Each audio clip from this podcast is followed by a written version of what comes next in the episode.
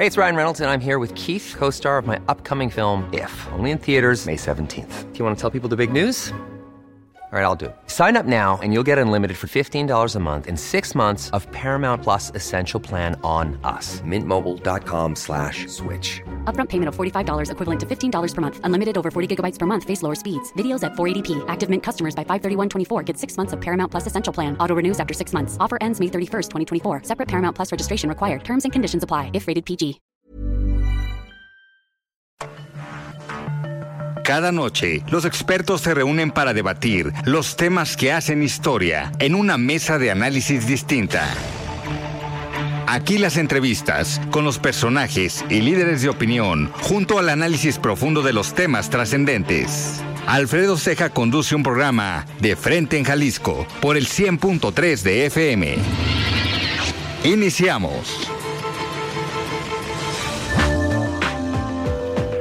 Hola, ¿qué tal? Muy buenas noches. Bienvenidos a una emisión más de De Frente en Jalisco, aquí en Heraldo Radio Jalisco. Son las 7 de la noche en punto, hoy jueves 19 de octubre y quiero agradecer ahora en los controles técnicos a Joel Alvarado en la producción y redacción de este espacio a Ricardo Gómez y recordarles nuestro número de WhatsApp para que se comuniquen con nosotros el 3330 1779 66. El día de hoy vamos a tener aquí en entrevista al senador por Movimiento Ciudadano Clemente Castañeda y también como todos los jueves vamos a tener el análisis con Iván Arrazola. Vamos a escuchar el comentario de Mario Ramos, el ex consejero del Instituto Electoral y de Participación Ciudadana del Estado de Jalisco. Y también escucharemos el comentario de Paulina Patlán, ella es presidenta del Consejo Coordinador de Jóvenes Empresarios del Estado de Jalisco. Y les recordamos que nos pueden escuchar en nuestra página de internet heraldodemexico.com.mx, ahí buscar el apartado radio y encontrarán la emisora de Heraldo Radio Guadalajara. También nos pueden escuchar a través de iHeartRadio en el 100.3 de FM. Y les recordamos nuestras redes sociales para que se comuniquen por esta vía. En Twitter, eh, perdón, ahora ex, me encuentran como arroba Alfredo y en Facebook me encuentran como Alfredo Ceja. Y también ya pueden escuchar el podcast de De Frente en Jalisco en cualquiera de las plataformas donde pueden encontrar todas las entrevistas y todas las mesas de análisis. El análisis de Frente en Jalisco.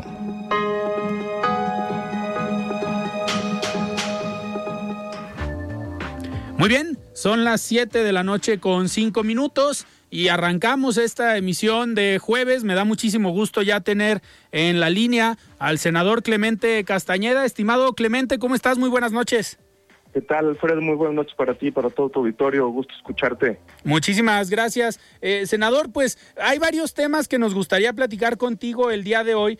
Primero, eh, uno que tiene que ver con el trabajo legislativo, con lo que se está llevando a cabo en el Senado de la República, pues nos enteramos que el día de ayer, si no me equivoco, se aprobó una reforma, una iniciativa con el tema de seguridad eh, social, que es un tema que preocupa, un tema o una iniciativa interesante que si nos pudieras platicar de ella, pues al parecer va a beneficiar a muchos de los trabajadores que a lo largo de los años no han tenido un trabajo, digamos, formal o que no tienen la posibilidad de tener seguridad eh, social, que son millones de mexicanos y que sin duda tal vez durante la pandemia este problema se agudizó con personas que dejaron de trabajar en alguna empresa y tuvieron que buscar alguna forma de subsistir, de trabajar de manera particular, pero sabemos que trabajaron algo relacionado en el Senado de la República.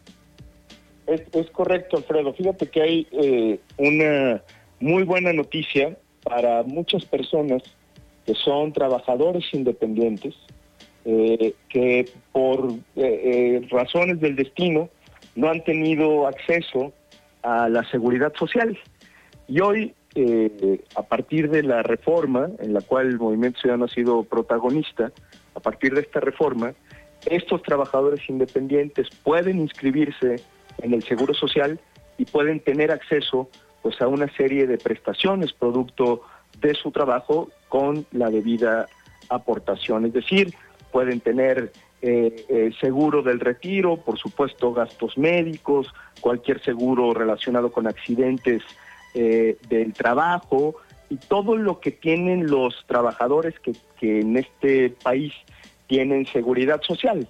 Esto es una demanda de muchos años, eh, con una historia muy larga, que había impedido a todos estos trabajadores tener un trato más o menos equitativo al que tienen el resto de los trabajadores formales de nuestro país. Entonces, pues tiene, digámoslo así, un gran, gran impacto en términos de la construcción de una seguridad social para todas las mexicanas y todos los mexicanos que tienen un trabajo y que como tal tienen derecho a tener las prestaciones eh, y los cuidados que tiene cualquier otro trabajador. Entonces, creo que es algo que vale la pena subrayar, creo que son buenas noticias que podemos dar desde el Senado de la República y desde Movimiento Ciudadano nos sentimos de verdad muy orgullosos de haber eh, contribuido, impulsado con mucha determinación esta reforma. Hay toda una agenda, Alfredo, eh,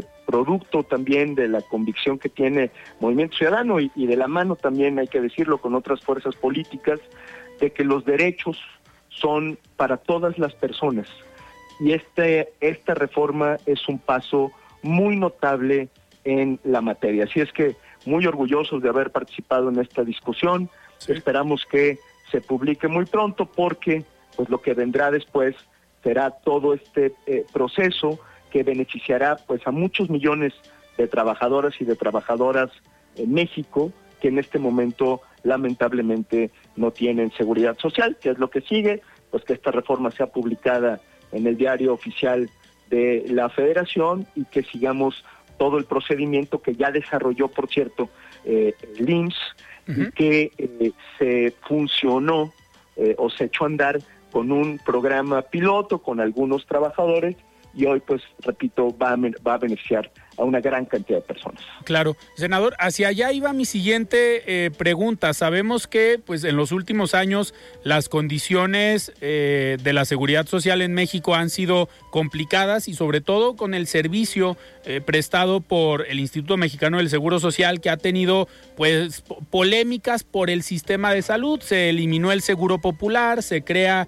el INSABI, después no funcionó el INSABI, ahora es el IMSS Bienestar, pero esta medida, pues sin duda va a, va, a hacer que lleguen recursos al Instituto Mexicano del Seguro Social porque cualquiera que quiera o sea profesionista y no tenga un trabajo formal, ahora podrá inscribirse en estas diferentes modalidades y claramente va a tener que dar una aportación para poder tener acceso a esta seguridad.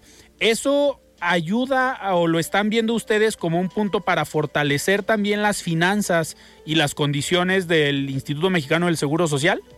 Sí, por supuesto, esto, esto tendrá que venir acompañado de eh, eh un eh, proceso de fortalecimiento institucional, desde luego de disposición de recursos y de capacidad de atención que tendrá que desarrollar el Instituto Mexicano eh, del Seguro Social.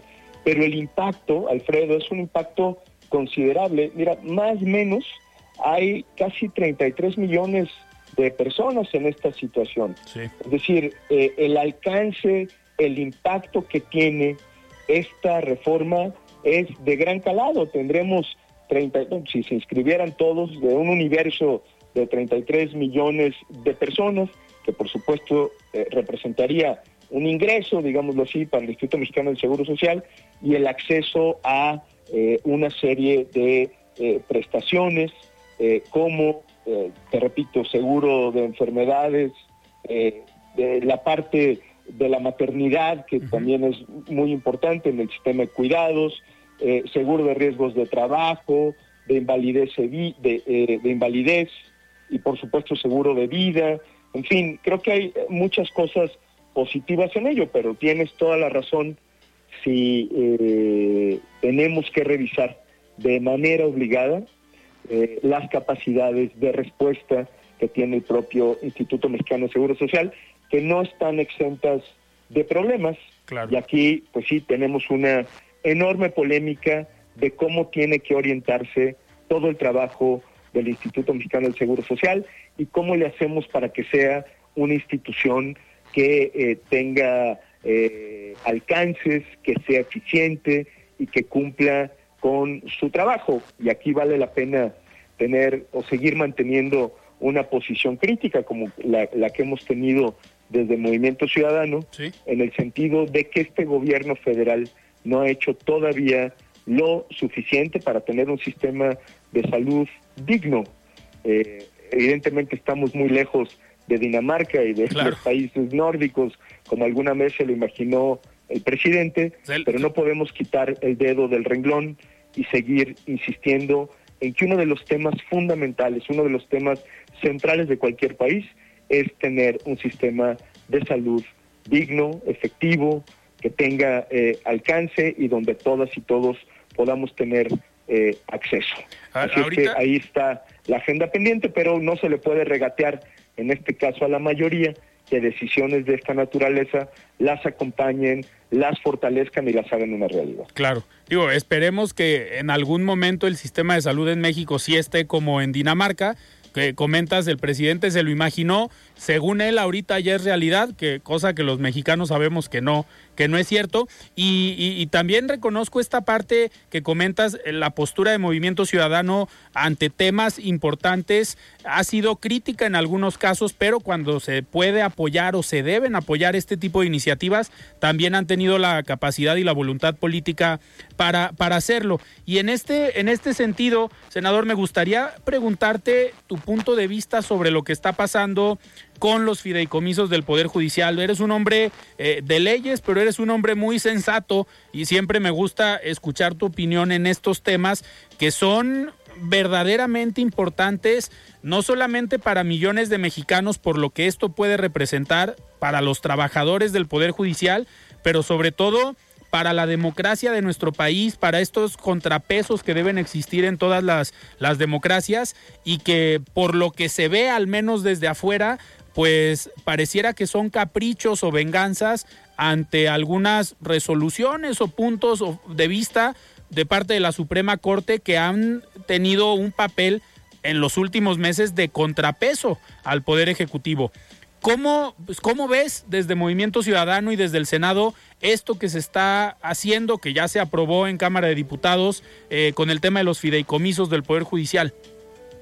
Pues es a todas luces, estimado Alfredo, una vil venganza contra el Poder Judicial. Yo simplemente le eh, recomendaría o le recordaría a, tu auditorio, a quienes nos están escuchando el día de hoy, que vean el trato que el presidente de la República le dio al Poder Judicial cuando éste era encabezado por Arturo Saldívar eh, y la manera en la que eh, trató eh, al presidente de la Corte y todo lo que intentaron hacer en términos de reforma judicial que no tenía eh, alcances, que no tenía beneficios, pero que sin embargo eh, de alguna forma superitaba el trabajo del Poder Judicial al Poder Ejecutivo. Bueno, hoy que tenemos, afortunadamente, y lo subrayo, una eh, ministra de carrera judicial que ha eh, mantenido la vertical, que se ha empeñado en que el Poder Judicial se mantenga independiente, distante de la sombra del Poder Ejecutivo, pues hoy tiene un trato, eh, digámoslo así, francamente vengativo por parte del Ejecutivo. ¿Por qué razón? Porque ya nos ha demostrado el presidente durante todos estos años que lo que más le molesta de la vida pública es la independencia, que lo que más le molesta es que alguien tenga luz propia, que lo que más le molesta es la autonomía y los contrapesos. Y creo que el Poder Judicial ha entrado en ese terreno eh, durante los últimos meses. Por eso lo de los fideicomisos, que además no existen a partir de esta administración de la Corte, sino que existen de tiempo atrás, son varios, 13, si mal no recuerdo, ahora resulta que son incómodos para el presidente de la República, que utiliza la mayoría para desaparecer estos fideicomisos, prácticamente quedarse con el dinero para orientarlo a otros fines. Y por más vueltas que le demos al asunto, lo cierto es que hay en esta desaparición de los fideicomisos riesgos muy importantes. Por supuesto que yo lo interpreto como un ataque directo al Poder Judicial y a su comportamiento independiente, pero también hay que decirlo, estos, estos fideicomisos están vinculados a la protección de ciertos derechos laborales de los empleados del Poder Judicial que hace todavía más complicada su desaparición. Yo tengo la impresión de que en el Poder Ejecutivo Federal no calcularon el riesgo de una decisión de esta naturaleza y las consecuencias. El paro nacional, las manifestaciones que con toda legitimidad los trabajadores del Poder Judicial han emprendido, pues van a poner a la justicia mexicana y al país en vilo. ¿Por qué? Pues porque quienes son mayoría todavía en este país toman una decisión que no se justifica, que no se sostiene y que además está llena de mentiras. Repito, la venganza, que por cierto dice el presidente recordando sus argumentos, que la venganza no es su fuerte, no, pues en los hechos es absolutamente todo lo contrario. Le molesta, le perturba que el Poder Judicial mantenga autonomía y mantenga independencia. Ojalá, Alfredo, por el bien del país, haya cordura y eh, podamos dar un paso atrás en la materia. Este asunto, como bien lo decías, va a pasar al Senado de la República y ahí pues trataremos de hacer lo que nos toca para impedir la desaparición de eh, estos eh, fideicomisos o cuando menos un replanteamiento que le permita a las partes estar en una situación diferente. Pero bueno, aquí vale la pena el comparativo, Alfredo, que mientras en el caso de Jalisco el Poder Judicial eh, le da un presupuesto constitucional, que por cierto, este próximo año, este año será mayor que el anterior, es decir, un presupuesto que no depende de la voluntad de absolutamente nadie, sino un presupuesto eh, garantizado en términos constitucionales que tiene que conservarse e incrementarse respecto a los años anteriores, pues en el gobierno federal lo que vemos es un embate permanente contra el Poder Judicial. Pues por supuesto que hay diferencias, en Jalisco hay respeto por la autonomía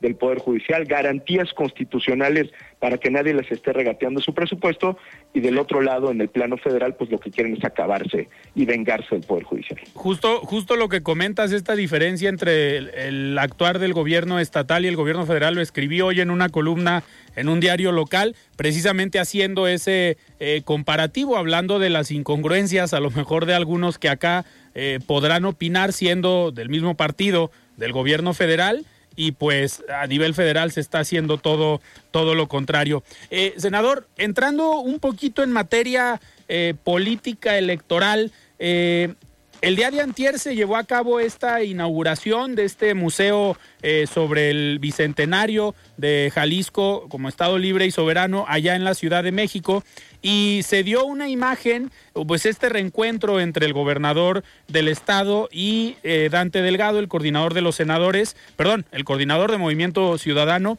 y pues llama la atención este encuentro. Eh, lo preguntábamos y lo analizábamos aquí en de frente en Jalisco ayer, el día del aniversario, y platicábamos si esto ya era un mensaje de unidad, lo que tú al menos siempre dijiste, no hay conflicto, estamos bien, puede haber puntos de vista diferentes, pero en Movimiento Ciudadano va a prevalecer la cordialidad, la cordura y vamos a seguir adelante. Este, pues esta imagen que vimos, eh, sabemos que también se circuló la información sobre una reunión eh, en privado, digamos, que tuvieron el senador Dante Delgado, el gobernador, y que también estuviste presente. Eh, ¿Qué nos puedes decir de la imagen y de la reunión si se llevó a cabo? Pues ahora sí que como dice el clásico, mi estimado Alfredo, una imagen eh, dice mucho más que mil palabras y este es el caso. Sí, efectivamente ha habido diferencias, además de carácter público, entre, digámoslo así, el Grupo Jalisco y la dirigencia nacional, producto de eh, algunas decisiones. Todos hemos manifestado en un marco de libertad, de respeto, eh, lo que opinamos sobre la coyuntura política nacional, sobre cómo tenemos que enfrentar el 2024 y muchas veces estas discrepancias, puntos de vista distintos, pues suben también de tono, nos acaloramos y, discutimos, eh, digámoslo así, con mucha franqueza. Eh, en Jalisco las cosas siempre se han dicho de frente y esta no ha sido la excepción.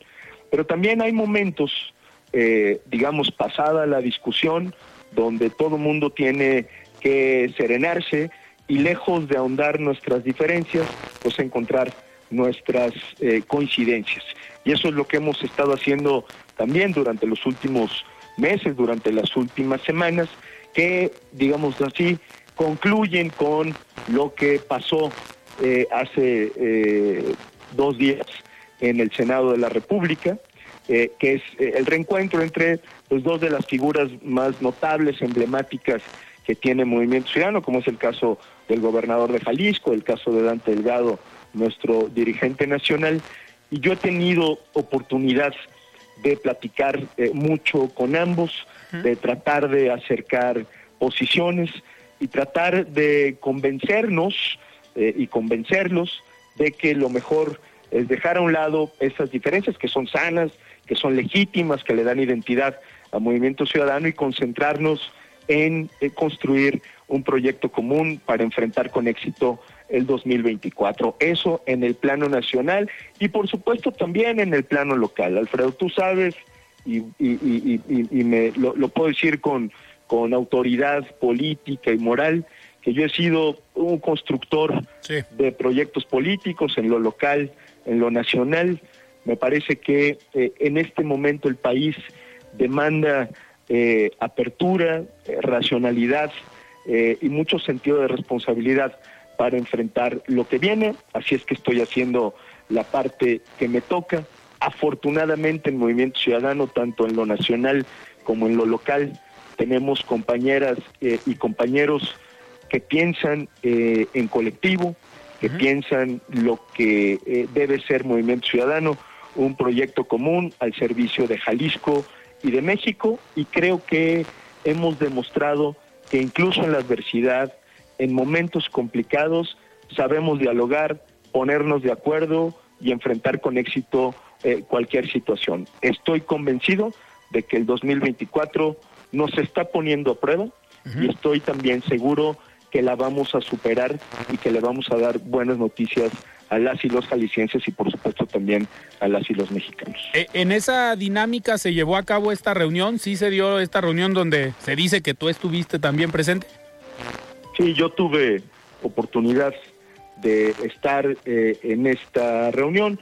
De hecho, una reunión que fue en mi oficina. No estoy diciendo nada que no se haya dicho con anterioridad. Hay testigos eh, eh, alrededor. Veníamos de un evento público, caminamos de el patio del federalismo donde se llevó a cabo y donde está, por cierto, instalado este museo itinerante, efímero, que eh, celebra, conmemora los 200 años del Estado Libre y Soberano de Jalisco. Dicho sea de paso, una exposición muy bien montada, producto del trabajo arduo de muchas compañeras y compañeros, pero aprovecho para subrayar la importancia que tuvo eh, y el empuje que le dio a este proyecto la senadora Verónica Delgadillo, la diputada Mirza Flores y el diputado Horacio Fernández y por supuesto el equipo del gobierno de Jalisco que trata de reflejar justamente pues parte de la grandeza eh, y de la historia de estos 200 años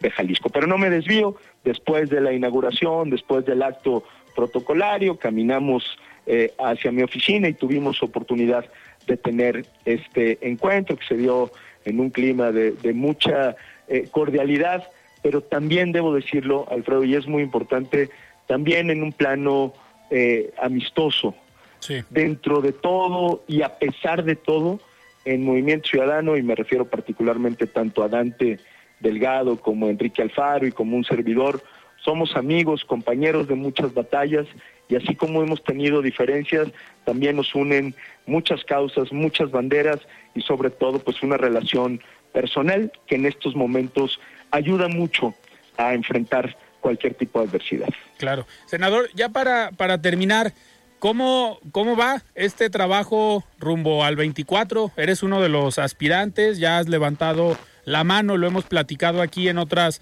ocasiones, pero ¿cómo, cómo te sientes ya? Pues estamos prácticamente a semanas o tal vez un par de, un mes de la definición de, de este proceso rumbo al gobierno del estado en 2024. ¿Cómo te sientes y cómo vas? Bien, muy bien, Alfredo. Yo, como lo dije hace un momento, eh, sigo apostándole a ser eh, el candidato al gobierno del Estado, producto de eh, el consenso entre mis compañeras y compañeros del Movimiento Ciudadano. Aspiro a, ser eh, representante de las distintas expresiones que hay al interior de nuestro movimiento para darle continuidad a las cosas que se han hecho bien y corregir también lo que se ha hecho mal.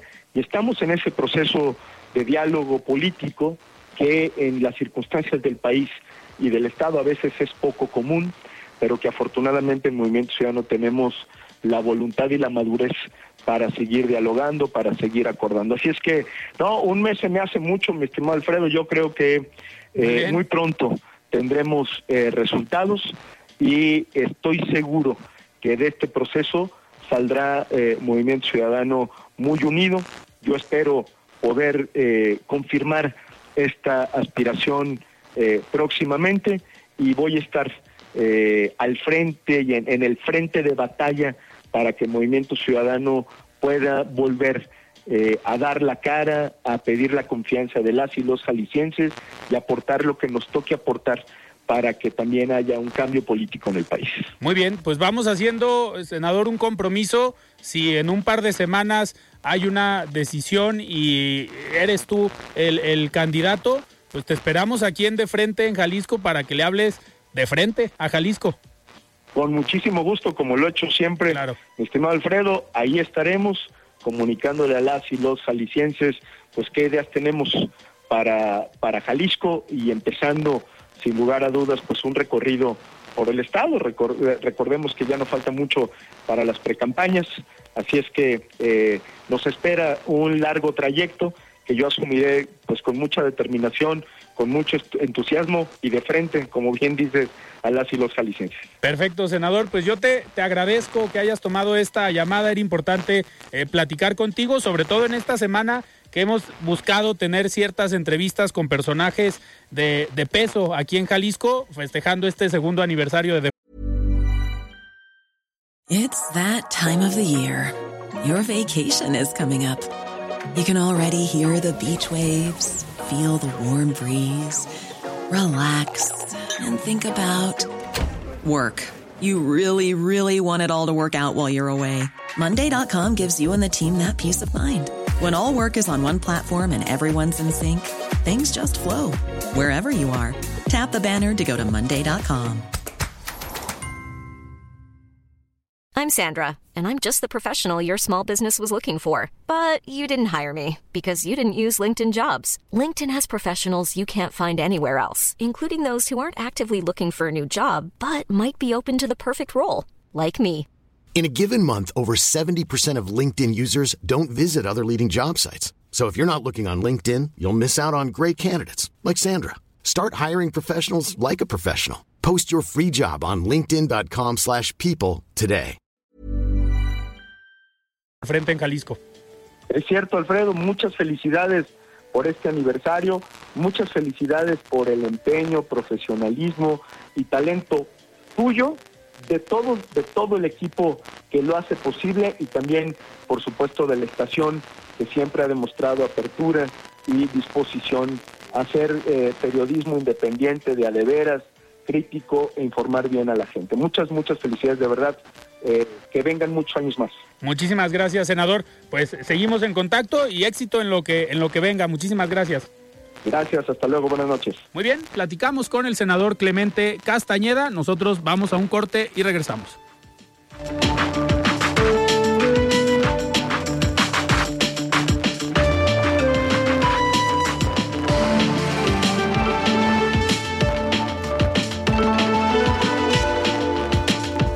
Antes de ir a un corte, nos está llegando ahorita un mensaje del diputado local, Enrique Velázquez, diputado local de Hagamos. Vamos a escucharlo, nos mandó un mensaje por el segundo aniversario de De Frente en Jalisco.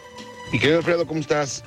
Me da muchísimo gusto saludarte y quiero enviarte una gran felicitación por estos dos años al aire de tu programa. Eh, reconozco tu profesionalismo, eh, tu apertura, tu pluralidad y que eres una persona informada de los temas y que siempre pones eh, la agenda de la semana en tu programa y que permite a la gente escuchar diferentes posturas y sobre todo estar bien informada. De verdad, este, te lo reconozco, te mando un gran abrazo y espero que estos eh, dos sean primeros de muchísimos más que vengan en los buenos tiempos para ti y para el el Heraldo Radio. Un abrazo, amigo. Muchísimas gracias, diputado. Y pues nosotros, ahora sí, vamos a un corte y regresamos. Mesa de análisis de frente en Jalisco con Alfredo Ceja. Continuamos. Mesa de análisis de frente en Jalisco con Alfredo Ceja. Continuamos. Muy bien, son las 7 de la noche con 34 minutos. Estamos de regreso aquí en De Frente en Jalisco y vamos a escuchar el comentario de Mario Ramos. Él es ex consejero del Instituto Electoral y de Participación Ciudadana del Estado de Jalisco. Estimado Mario, ¿cómo estás? Buenas noches.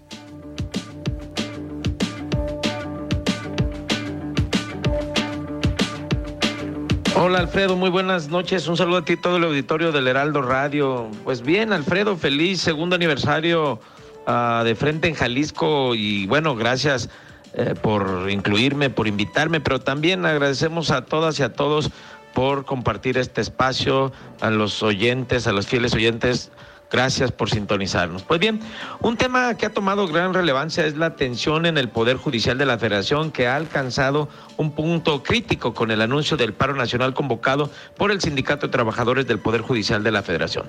Esta medida de protesta comenzó el 19 de octubre y se extenderá hasta el 24 de octubre. Es una respuesta directa a la reciente extinción de 13 de los 14 fideicomisos que maneja el Poder Judicial. Se trata, pues, de una propuesta impulsada por el presidente López Obrador. El impacto de esta medida se hace sentir particularmente en los tribunales colegiados en materia penal del primer circuito ubicados en la Ciudad de México. El magistrado Ricardo Ojeda Bojor, que es coordinador de magistradas y magistrados de estos tribunales, ha suscrito un aviso de suspensión de labores alegando causas de fuerza mayor. Sin embargo, la postura del presidente se mantiene firme en la eliminación de los fideicomisos. Argumenta que estos recursos se destinarán a becas y hospitales en lugar de los privilegios de los altos funcionarios del Poder Judicial. Cabe destacar que Claudia Sheinbaum, la próxima candidata de Morena por la presidencia de México, aprovechó el fin de semana para revivir el tema de la democratización del Poder Judicial. Enfatizó en la importancia de otorgar a la población la capacidad de elegir jueces, ministras y ministros de la Suprema Corte. Es decir, seguramente la extinción de fideicomisos no será la única batalla a librar entre el Poder Ejecutivo y el Judicial. Este paro nacional plantea desafíos significativos para el sistema de justicia, ya que existe el riesgo de retrasos en casos y procedimientos legales que demandan una atención inmediata. Pero díganos, díganos si ustedes qué opinan. Les dejo mi cuenta de X, antes Twitter, arroba Mario Ramos G. Muchas gracias, buenas noches, Alfredo. Muchísimas gracias, Mario, por este comentario y por la felicitación. Y antes de pasar a, lo que sigue, eh, ahora el alcalde de Guadalajara, Pablo Lemus Navarro, solicitará licencia para separarse del cargo e ir en busca de la candidatura de Movimiento Ciudadano al gobierno de Jalisco. La licencia será pedida la próxima semana, ya que la inscripción de precandidatos en Movimiento Ciudadano es el 30 de octubre. El registro ante el Instituto Electoral y de Participación Ciudadana sería el 3 de noviembre y las precampañas electorales iniciarán el 5 de diciembre. De noviembre, perdón. Vamos a escucharlo. Estoy pensando solicitar eh, licencia a mi cargo a finales de la próxima semana para poder registrarme eh, ya con libertad de horarios. Lo que se está evaluando es si puedo solicitar esa licencia para que eh, tenga eh, efectos a partir del inicio de las precampañas el día 5 de noviembre o si la licencia será solicitada ya con vigencia a partir del día de la sesión. Y aunque no hay impedimento legal para que continuara en funciones hasta finalizar el año, eh, Pablo Lemus opta por la licencia inmediata para poder recorrer pues todos los rincones de Jalisco. Vamos a escucharlo. Creo que por un compromiso ético eh, no puedo estar haciendo precampaña en el interior del estado recibiendo un sueldo del ayuntamiento de Guadalajara. Me parece que eso no es adecuado y por lo tanto para poder recorrer con libertad eh, todo el estado de Jalisco, eh, solicitaré licencia a mi cargo. Muy bien, y al cuestionarle si solicitará protección durante la precampaña, enfatizó que la decisión corresponderá al gobierno del estado y la designación de quién será el alcalde sustituto queda en el pleno del ayuntamiento. Pues esto, esta información se dio el día de hoy por parte del alcalde de Guadalajara, Pablo Lemus eh, Navarro, y ahora vamos a escuchar el comentario de Paulina Patlán. Ella es presidenta del Consejo Coordinador de Jóvenes Empresarios del Estado de Jalisco. Estimada Paulina, ¿cómo estás? Buenas noches. Alfredo, buenas noches. Te saludo nuevamente como cada miércoles y a tu audiencia que nos escucha a través de tu programa de Frente Jalisco y aprovecho la ocasión para felicitarte por estos dos años de tu programa, deseándote que sigan los éxitos y que siga siendo uno de los programas más escuchados en Jalisco, pero sobre todo que nos sigas compartiendo esta información que es tan relevante y trascendental para todos los jaliscienses. Y me gustaría compartirte la última publicación de la radiografía de emprendimiento en México en 2021 realizada por la Asociación de Emprendedores de México, la SEM, que nos arrojó que los emprendedores reconocen los motivos principales de fracaso, donde el 35% es por una falta de liquidez o capital de trabajo, pero el 29% reconoce que tuvo una mala administración del negocio. Por ello te quiero compartir los principales errores financieros en los que como emprendedores podemos incurrir esto con el objetivo de minimizar la probabilidad de mermar la permanencia de las empresas por complicaciones financieras. El primero es la falta de capacitación y entendimiento de los temas financieros. Independientemente de la expertise del emprendedor, es importante tener esos conocimientos básicos como contables y financieros, así como la interpretación, con el fin de tomar decisiones más informadas previo al análisis del desempeño del negocio. El segundo es no considerar el sueldo del emprendedor. En muchas ocasiones se cae en esta tentación de dejar fuera de los egresos de la empresa este concepto. Sin embargo, es importante reconocer la participación activa del emprendedor dentro del negocio. Probablemente cuando iniciamos fue necesario sacrificar un poco esta parte para proporcionar a la empresa recursos financieros mientras alcanzaba el punto de equilibrio, pero eventualmente será necesario integrarlo. El tercero es el cálculo erróneo del costo del producto. Puede ser que al momento de determinar el costo del producto únicamente estemos considerando la materia prima y estemos dejando de lado la parte proporcional de la mano de obra y gastos indirectos de fabricación como la luz o el agua que fueron utilizados dentro del proceso de producción. El realizar el cálculo correcto es clave para determinar el punto de equilibrio, el margen de utilidad y por lo tanto fundamentar esta estrategia comercial de la empresa. El cuarto es no hacer presupuestos ni proyecciones. Una de las bases financieras es la planeación y el seguimiento. Esto puede disminuir la probabilidad o la posibilidad de destinar recursos financieros a inversiones de capital que no se requieren o incluso aceptar créditos bancarios que tal vez la empresa no esté lista o no sea, no sea capaz de pagar y pueda comprometer su salud financiera. El quinto punto es mezclar gastos personales con las finanzas de la empresa. Gran, un gran porcentaje de los emprendimientos iniciamos como una respuesta a una necesidad económica personal.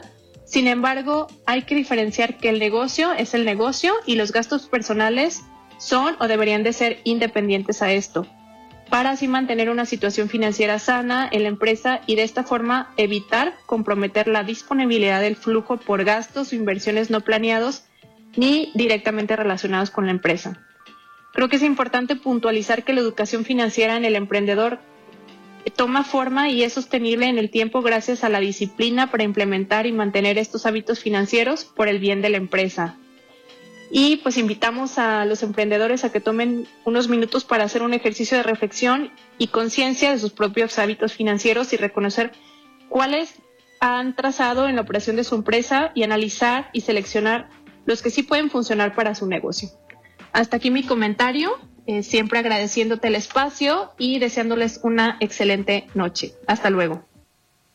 Muchísimas gracias, Paulina, por este comentario y también por la felicitación. Y me da muchísimo gusto en esta ocasión ya tener en la línea a Iván Arrazola, que nos acompaña aquí todos los jueves. Estimado Iván, ¿cómo estás? Buenas noches.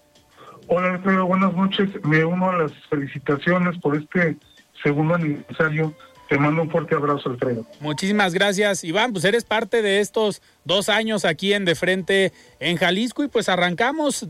Nos, nos quedan todavía unos minutos para platicar. Pues primero empezar con este tema que ha sido, yo creo que la nota y el tema de la semana. Eh, el pleito entre el Ejecutivo Federal y el Poder Judicial continúa, pero ahora pues se ha cruzado una línea con, el, con la reducción o con la eliminación de 13 fideicomisos al Poder eh, Judicial. Ya el Poder Judicial está en un paro de labores, han estado haciendo algunas eh, acciones eh, en las distintas sedes a lo largo y ancho del país, pero más allá de esto, Iván, pues, ¿cómo ves esta decisión de eliminar fideicomisos, que parece más un tema de venganza eh, política que realmente tratar de, eh, pues, cuidar las finanzas del Poder Judicial?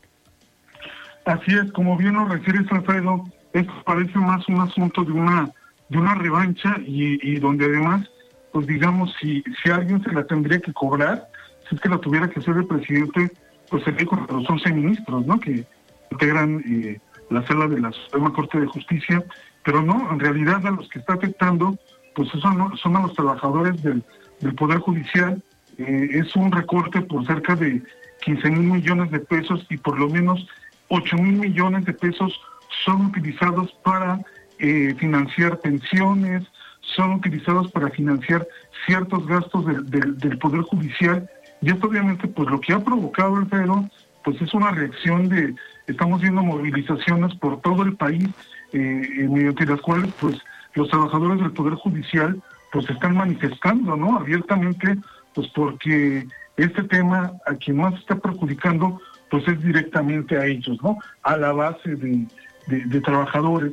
El presidente utiliza argumentos, me parece muy, muy tramposos, por ejemplo, para decir que hay presos que llevan 10 años sin sentencia, pero bueno, habría que revisar cómo está el papel de los ministerios públicos, ¿no?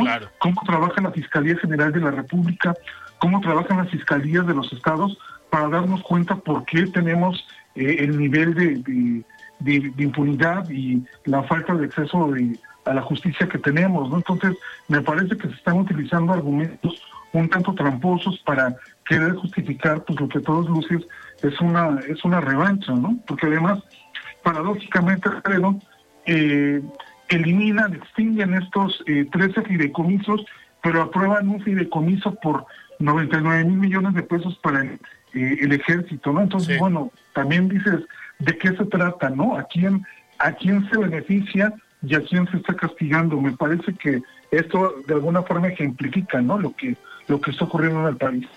Que al final es un tema eh, preocupante, no solamente por, a ver, la autonomía y la división de poderes que debe existir en toda eh, democracia, pero los resultados, Iván, vivimos en un país donde el Estado de Derecho, pues pareciera que no existe, que salimos muy mal evaluados como país, si no me equivoco, en el último estudio del índice de Estado de Derecho, México aparece en el lugar 114 y con este tipo de situaciones afectando al Poder Judicial en lugar de, de, apoyarlo, de hacerlo económicamente y humanamente más fuerte, teniendo mayor capacitación, teniendo pues un sistema eh, judicial mucho más eh, transparente y que pueda hacer eh, bien su trabajo, pues vemos al contrario que se está tratando o se puede debilitar con este tipo de acciones. ¿Y quiénes van a ser los más afectados? Pues la ciudadanía, las personas que tienen un asunto eh, judicial, ya sea como eh, indiciado, ya sea que tú tengas eh, o presentes una denuncia en contra de alguien, pues al final puede retrasar este, este trabajo en el Poder Judicial, este tipo de acciones. Han dicho los trabajadores que hasta el momento pues se van a un paro, pero van a seguir eh, con guardias, van a seguir recibiendo algunos casos que tengan que ver con violaciones de derechos humanos, pero eh, pues la afectación no es nada más al Poder Judicial, sino a los ciudadanos en general, ¿no?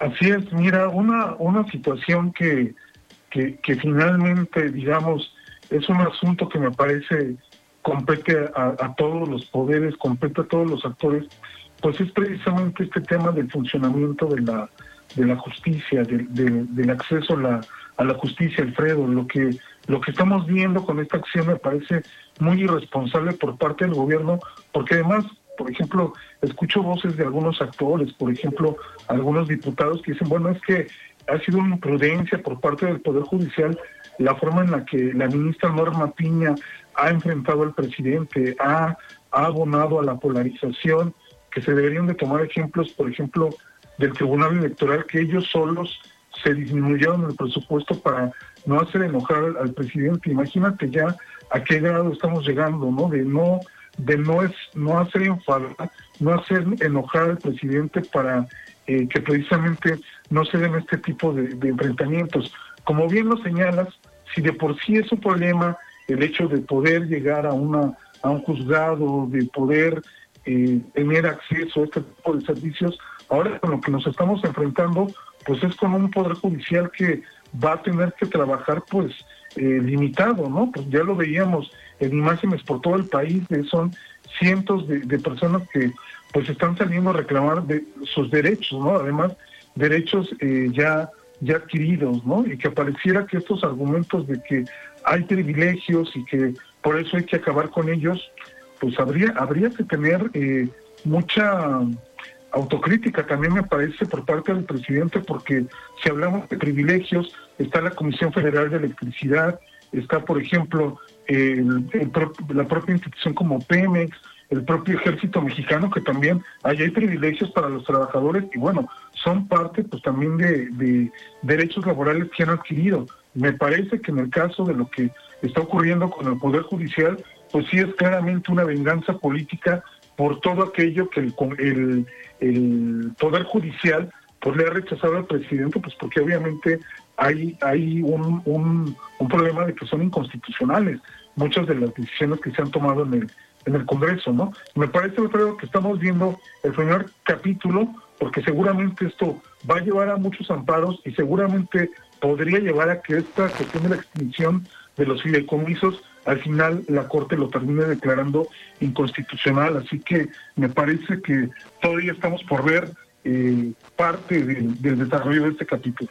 Claro, nos faltan todavía, eh, porque si se da este caso ya en la Suprema Corte, pues va a seguir la novela, va a seguir las declaraciones en la mañanera. Sabemos que los ministros eh, pues no han jugado un, un, rol político o un rol de estar cayendo en los comentarios de una mañanera, pero pues va, va a seguir este, este tema al final. Iván, oye, nos quedan todavía unos minutos y el tema político electoral sigue en camino, sigue, se sigue trabajando. Eh, ahorita precisamente está esta sesión de, del INE, donde pues sabíamos que ya el proyecto era para que en las nueve gubernaturas quedaran cinco mujeres, cuatro hombres, pero pues también de eso va a depender todo el tablero electoral para el próximo año y que puede cambiar la jugada para varios partidos, ¿no? Así es, pero mira, hoy, hoy en este momento de lo que se está hablando es que el propio INE rechazó la, la propuesta de, de paridad de, de, género en las candidaturas. Eh, acusan a la presidenta de Lina Guadalupe Tadei de una chicanada, ¿no? Por haber por haber este rechazado esta esta propuesta, esta propuesta que además ella sí votó a favor. Ah, hubo ahí una serie de confusiones al respecto, pero me parece que los elementos que se están discutiendo tendrían que llevar a la, reflexión. Por una parte, una parte de los consejeros lo que dice es que por lo menos hay tres estados que sí tienen leyes de paridad de, género, que son Jalisco, está Yucatán y está Puebla. Entonces, esos tres estados no se tendrían que incluir pues en este grupo de, estados en los que se les va a aplicar la de, de género. Pero por otro lado hay también una serie de medidas radicales como que en todos aquellos estados en donde gobierne un hombre, el partido en el poder va a tener que postular una mujer para privilegiar este principio de la de la paridad y ahí efectivamente Jalisco es uno de los estados que se debería afectar porque MC tendría que postular a una mujer y resulta que pues, sus principales candidatos, los punteros, pues son hombres, ¿no? Entonces esto viene, viene a afectar.